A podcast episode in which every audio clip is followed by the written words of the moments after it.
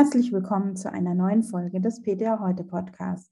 Mein Name ist Cornelia Neth und wir starten mit folgenden Themen in die neue Woche.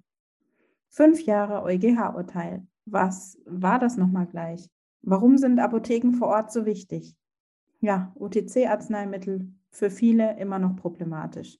Eine ADAC-Studie zeigt, der Weg zum nächsten Notdienst kann weit sein. Und apropos Notdienst, was ist bei der Vergütung für PTA im Notdienst eigentlich zu beachten? Es geht hier also um eins. Und das ist die Zukunft der Apotheke und damit auch die Zukunft unseres Jobs. Dranbleiben lohnt sich also. Ja, das klingt schon so ein bisschen wie ein Slogan von einem öffentlich-rechtlichen Fernsehsender, oder? Ja, und apropos öffentlich-rechtliche, kennen Sie eigentlich die ZDF-Sendung Aktenzeichen XY? In diesem Format werden regelmäßig Kriminalfälle nachgestellt. Ich traue mich manchmal, das nicht zu gucken, weil mir das ziemlich Angst macht. Aber da wird eben gezeigt, wie Kriminalfälle, die meistens schon Jahre zurückliegen, abgelaufen sind und dann werden dafür einfach noch Zeugen gesucht. Ich frage mich dann immer, mein Gott, wer weiß denn heute noch, wo er 1998 am so und so vielten um so und so viel Uhr war und vor allem, was er da noch beobachtet hat. Also, naja, aber es gibt tatsächlich Daten und Ereignisse, an die erinnert man sich ganz genau. Ein prominentes Beispiel ist sicherlich der 11. September, als in Amerika die Anschläge stattgefunden haben oder weitere ganz, ganz schlimme Ereignisse. Vielleicht auf den ersten Blick nicht ganz so schlimmes Ereignis, aber für die Apothekenbranche durchaus ein wichtiges Ereignis war das Urteil vom Europäischen Gerichtshof zur Arzneimittelpreisbindung. Das wurde am 19. Oktober 2016, also vor ziemlich genau fünf Jahren, veröffentlicht und hat die Zukunft der Apotheke vor Ort tatsächlich nachhaltig verändert und für viele, viele Apothekenschließungen gesorgt. Ja, was ist da eigentlich genau passiert? Und vielleicht fragen sich das vor allem die Berufsanfängerinnen und Anfänger auch unter Ihnen. Und vor allem fragen sie sich vielleicht, wieso spielt das denn heute, fünf Jahre danach, noch so eine große Rolle? Ja, an diesem 19. Oktober hat der Europäische Gerichtshof, abgekürzt EuGH, deswegen auch EuGH-Urteil, entschieden, dass ausländische Versandanbieter sich im Gegensatz zu den öffentlichen Apotheken in Deutschland nicht mehr an die Festpreisbindung für verschreibungspflichtige Arzneimittel halten müssen. Sie dürfen also Rabatte auf Rezepteinlösungen geben. Um zu verstehen, was das bedeutet, muss man wissen, wie Apothekerinnen und Apotheker ihr Geld verdienen. Also gehen wir noch mal ganz kurz zurück in die pharmazeutische Gesetzeskunde. Die Apotheken sind dafür zuständig, die Bevölkerung mit Arzneimitteln zu versorgen. Das wissen wir alle. Man spricht hier auch von einem sogenannten öffentlichen Versorgungsauftrag. Und weil diese Aufgabe eine staatliche Aufgabe ist, unterliegen Apothekerinnen und Apotheker natürlich ganz, ganz vielen Regularien. Sie müssen auch gesetzlich festgelegte Pflichten erfüllen. Dazu gehört zum Beispiel der Nacht- und Notdienst, den sie abzuleisten haben oder auch die Rezepturen, die herzustellen sind. Kontrahierungszwang nennt man das auch. Und die Honorierung dieser Pflichten, also die Vergütung dafür, ist ebenfalls staatlich geregelt. Und die sogenannte Arzneimittelpreisverordnung regelt die Preisbildung von verschreibungspflichtigen Arzneimitteln in Deutschland. Der Grundgedanke dabei ist, dass Patienten, die das gleiche Arzneimittel in jeder Apotheke zum gleichen Preis bekommen sollen. Würde es diese sogenannte Gleichpreisigkeit nicht geben, dann würde sich der Preis wahrscheinlich von Apotheke zu Apotheke unterscheiden, abhängig davon, wie der Bedarf ist und würde sich dann auch manchmal wieder ändern. Das wäre ganz willkürlich. Jetzt haben wir ja gerade eine Pandemie und man kann sich vorstellen, wie der Preis bestimmter Arzneimittel oder wir haben es ja auch bei den Desinfektionsmitteln erlebt, wie da die Preise auf einmal stark in die Höhe geschossen sind. Das kann natürlich bei verschreibungspflichtigen und damit oft lebensnotwendigen Arzneimitteln nicht tolerierbar sein. Ist auch nicht im Interesse der Gesellschaft und deshalb ist die Honorierung von Apothekerinnen und Apothekern staatlich festgeschrieben. Ja, ich habe es vorab gesagt, die Preisbindung gilt natürlich nur für verschreibungspflichtige Arzneimittel. Deswegen hatten wir ja eben das Problem mit den Händedesinfektionsmitteln letztes Jahr. Die verschreibungspflichtigen Arzneimittel, die nennt man auch RX-Präparate. Und die Apotheker bekommen pro Packung RX einen bestimmten Preis, der gesetzlich festgelegt ist. Also bekommt jede Apotheke für die Abgabe von einem bestimmten verschreibungspflichtigen Arzneimittel dasselbe Fixhonorar. Und es war bis zu diesem Urteil vom 19. Oktober 2016 auch bei der Belieferung von Rezepten durch Versender so. Hat also ein Patient ein Rezept per Post an einen Versender geschickt, bekam er einige Tage später das Präparat zugeschickt und hat den gesetzlich festgelegten Preis bezahlt. Dieses Szenario nennt man RX-Versand. Für die ausländischen Versender war das natürlich nicht besonders attraktiv, weil sie ja nichts dran verdienen konnten. Und deswegen gab es eben eine Klage und der Europäische Gerichtshof hat gesagt, die Preisbindung gilt für Versender mit Sitz außerhalb Deutschlands nicht mehr. Die müssen sich nicht mehr an diese Festpreisbindung für verschreibungspflichtige Arzneimittel halten und dürfen Rabatte geben. Das haben sie natürlich dann auch getan. Besonders attraktiv natürlich für die Stammkundschaft in der Apotheke vor Ort, die chronisch Kranken, die immer die gleichen Rezepte haben, multimorbide Patienten. Wenn die der Apotheke vor Ort verloren gehen, man kann sich denken, was passiert und an vielen Stellen ist es auch schon passiert. Um die daraus resultierenden Probleme zu lösen, hat sich die Apothekerschaft dann für ein Versandverbot eingesetzt. Der damals amtierende Gesundheitsminister, das war Hermann Gröhe von der CDU, hat sogar recht schnell einen Gesetzesentwurf ins Spiel gebracht für ein Versandverbot. Nach der Bundestagswahl 2016 war das sogar Bestandteil des Koalitionsvertrags, wurde aber nie angegangen oder umgesetzt mit der Begründung, es sei nicht umsetzbar. Im Jahr 2019 kam nochmal Bewegung in das ganze Thema, als der Pharmaziestudent Benedikt Bühler über 400.000 Unterschriften für eine Bundestagspetition gesammelt hatte. Aber auch diese Petition ist letztendlich im Sande verlaufen. Und auch der Bundesgesundheitsminister Jens Spahn hat bei der Anhörung zu dieser Petition klargestellt, dass ein solches Verbot keinerlei Option mehr sei. Die Apothekenschließungen hätten schließlich nichts mit dem Versandhandel zu tun. Ja, stattdessen trat Ende letzten Jahres das sogenannte Vorort-Apothekenstärkungsgesetz in Kraft und damit auch ein neues Boni-Verbot, das auch die EU-Versender erfassen soll. Sowohl im Apothekengesetz als auch im Sozialgesetzbuch wurden da einige Dinge einfach festgeschrieben. Auch im Hinblick auf das E-Rezept wurde festgehalten, dass weder Vertragsärzte noch Krankenkassen die E-Rezepte bestimmten Apotheken zuweisen können oder halt nur bestimmten Apotheken direkt online übertragen dürfen und dass es auch keine Absprachen rund ums E-Rezept geben darf. Ja, soweit, so gut, aber sind wir mal ehrlich, die Versender stehen ja jetzt schon in den Startlöchern mit Kampagnen für die Belieferung der E-Rezepte und vor allem auch gegen die Apotheken vor Ort. Sie dürfen zwar keine Boni mehr auf die Rezepte gesetzlich Versicherter geben, ob sie sich dran halten werden, bleibt abzuwarten. Und diesen faden Beigeschmack mussten die Apotheker in Deutschland schlucken mit dem Apothekenstärkungsgesetz. Das Boni-Verbot im Sozialgesetzbuch gilt nicht für alle Versicherten, sondern die Privatpatienten sind raus. Ja, tatsächlich bleiben Zweifel dran, dass man sich daran hält. Kontrollieren müssten es die Krankenversicherungen, aber ob sie das tun, bleibt einfach abzuwarten. Deswegen hat das Urteil aus 2016 einfach noch gravierende Folgen. Eine davon ist der Rückgang der Apothekenzahlen. Die Zahl ist vom Jahresende 2020 um weitere 322 Apotheken gesunken. Wir liegen jetzt bei nur noch knapp 18.750 Apotheken. Ende 2019 waren es noch über 19.000. Also geht es schon das dritte Jahr in Folge zurück.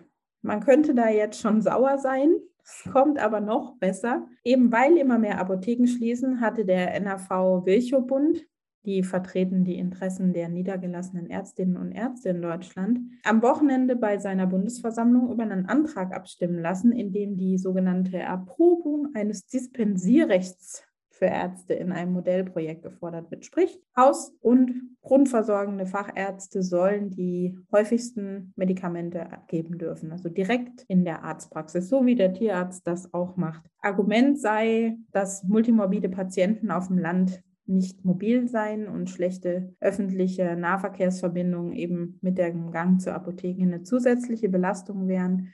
Und man müsste da ja durch die Lieferschwierigkeiten öfter zweimal hin. Und auch das wäre nicht zumutbar. Deswegen soll das jetzt in Modellversuchen einfach getestet werden. Aber die im Antrag genannten Probleme, gerade mit dieser Nichtlieferfähigkeit, die lassen sich doch recht unkompliziert durch den Apothekenbotendienst lösen. Mal sehen, was daraus wird. Ja, wenn wir gerade bei den Apotheken vor Ort sind und vor allem dabei, wie wichtig sie sind, der Pharma-Riese GlaxoSmithKline hat in der vergangenen Woche die Ergebnisse einer in Deutschland durchgeführten Studie zum Umgang mit rezeptfreien Arzneimitteln veröffentlicht. Die Studienmacher wollten vor allem wissen, wie die Befragten ihre Medikamente nutzen. dosieren, aufbewahren und entsorgen. Geht man nach der Studie, nutzt jeder achte Deutsche täglich ein OTC-Präparat, aber nur sechs von zehn halten sich immer an die exakte Dosierung. Hm. Fast jeder Zehnte hält sich kaum dran und zwei Prozent hält sich gar nicht an die Dosierungsanleitung. Ja, bei der Dosierung von unbekannten OTC-Medikamenten halten sie sich immer mal noch zuerst an die Packungsbeilage. Weniger als die Hälfte sucht aber Rat in der Apotheke. Da ist wohl definitiv noch Nachholbedarf. Und wenn die befragten Medikamente schon kannten, hat sich über die Hälfte vor allem auf ihre vorherige Erfahrung verlassen. Puh. Was die Prüfung von Haltbarkeit, die richtige Aufbewahrung, vor allem die kindersichere Aufbewahrung und die sachgerechte Entsorgung angeht, sieht es laut der Studie auch nicht wesentlich besser aus. Jede Menge Beratungsbedarf also für die Apotheken vor Ort. Und dann gleich noch ein Tipp, den Sie hier und heute in Ihrer Beratung umsetzen können. Die Hände nach der Anwendung von Topica sollen bitte nicht gewaschen werden. Klaxus Klein ist gleichzeitig der Hersteller der Voltaren-Gele und fand in der Befragung heraus, dass über die Hälfte der Deutschen falsch mit dem Produkt umgehen. Über die Hälfte trage nämlich die Cremes und Gels mit den Händen auf und würde die Hände anschließend waschen.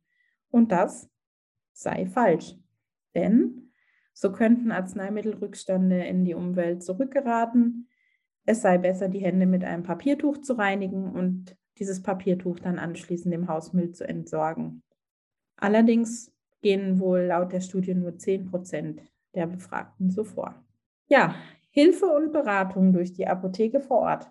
Das brauchen Menschen und das brauchen Menschen auch manchmal außerhalb der Öffnungszeiten. Dann nämlich von den Notdienstapotheken. Und dafür müssen Menschen in ländlichen Regionen bis zu 40 Kilometer Fahrt auf sich nehmen. Das klingt viel und das ergab eine Studie des ADAC. Die haben herausgefunden, die weiteste Entfernung zur nächsten Notdienstapotheke war 40,4 Kilometern einfache Fahrt. Die Strecke mussten Einwohner von Gaga auf der Insel Rügen in Mecklenburg-Vorpommern zurücklegen.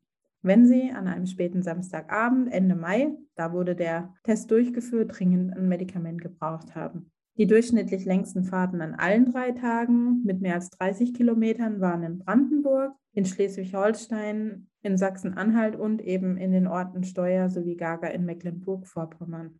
Die kürzesten Distanzen hat das ADAC-Prüfteam in St. Goa in Rheinland-Pfalz gefunden. Da lag die nächste Notdienstapotheke 57 Meter von der Heimatadresse entfernt und Bewohner von der Insel Langeoog hatten es durchschnittlich 500 Meter weit bis zum Apothekennotdienst. So soll es ja eigentlich sein.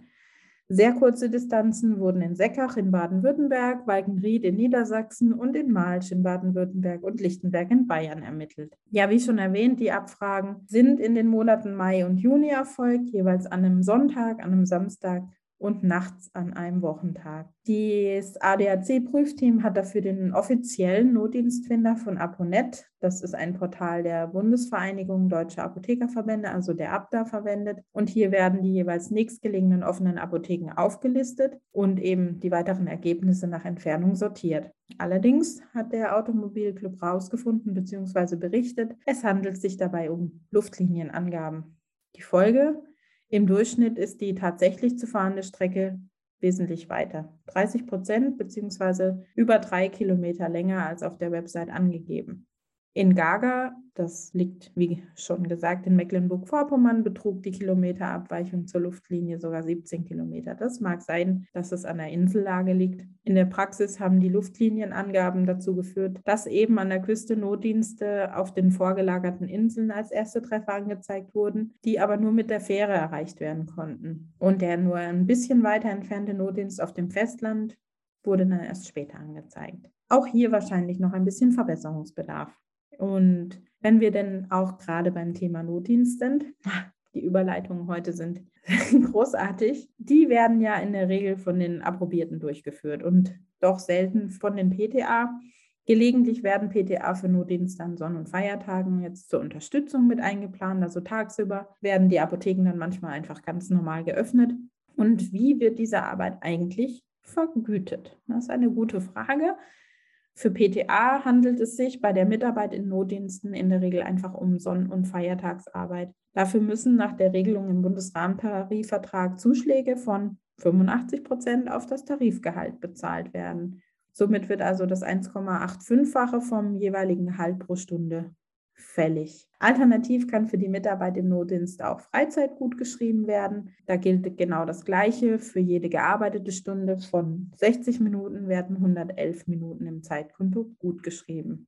Ja, dass PTA auch in der Nacht zum Notdienst herangezogen werden, das kommt wirklich selten vor. Wenn doch, gilt für die Zeit von 22 Uhr abends bis 6 Uhr morgens ein Zuschlag von 50 Prozent und die restliche Zeit wird eins zu eins mit dem normalen Stundenlohn vergütet. Für die Mitarbeit im Notdienst von 22 Uhr abends bis 8 Uhr morgens würden also insgesamt 14 Stunden angerechnet werden.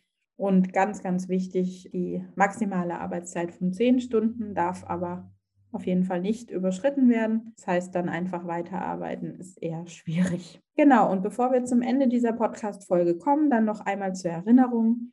Die getroffenen Aussagen gelten natürlich immer nur dann, wenn beiderseits Tarifbindung besteht. Das bedeutet, PTA sind ADEXA-Mitglied und Arbeitgeber Mitglied im ADA, das ist der Arbeitgeberverband Deutscher Apothekenleiter, oder der TGL Nordrhein Das gilt auch, wenn die Geltung von diesem Bundesrahmentarifvertrag im Arbeitsvertrag vereinbart wurde, dann unabhängig dessen, ob Arbeitgeber und PTA-Mitglied sind in den jeweiligen Arbeitnehmer- bzw. Arbeitgebervertretungen. Das war es jetzt aber wirklich für heute. Ich hoffe, Sie konnten ein bisschen was mitnehmen. Vielen Dank fürs Zuhören. Und an dieser Stelle noch gute Besserung an unseren Podcaster Benedikt Richter. Der liegt leider krank zu Hause und konnte diese Folge deshalb nicht wie gewohnt moderieren. Die nächste Folge gibt es dann auch erst übernächsten Montag, weil am nächsten Montag hier in Baden-Württemberg und ich glaube auch noch in ein paar anderen Bundesländern Feiertag ist. Ich wünsche Ihnen einen guten Start in die neue Woche und bis zum nächsten Mal. Tschüss!